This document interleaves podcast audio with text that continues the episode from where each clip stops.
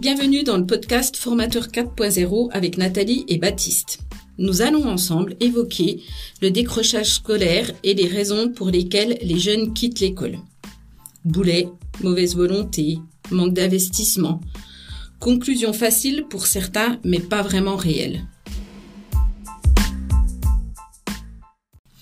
En effet, les premières raisons peuvent être scolaires.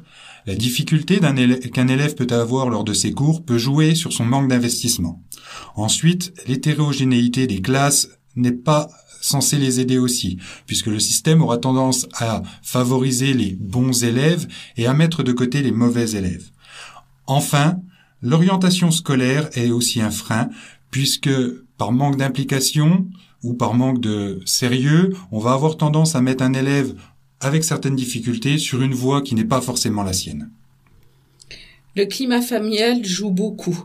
Le niveau d'études des parents, le revenu des parents, la monoparentalité sont aussi des freins à la scolarité.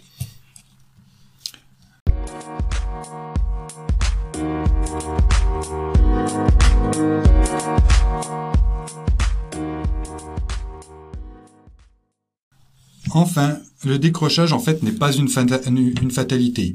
Ça peut arriver à tout le monde, à différentes étapes de sa scolarité, et surtout, il n'y a pas à en avoir honte.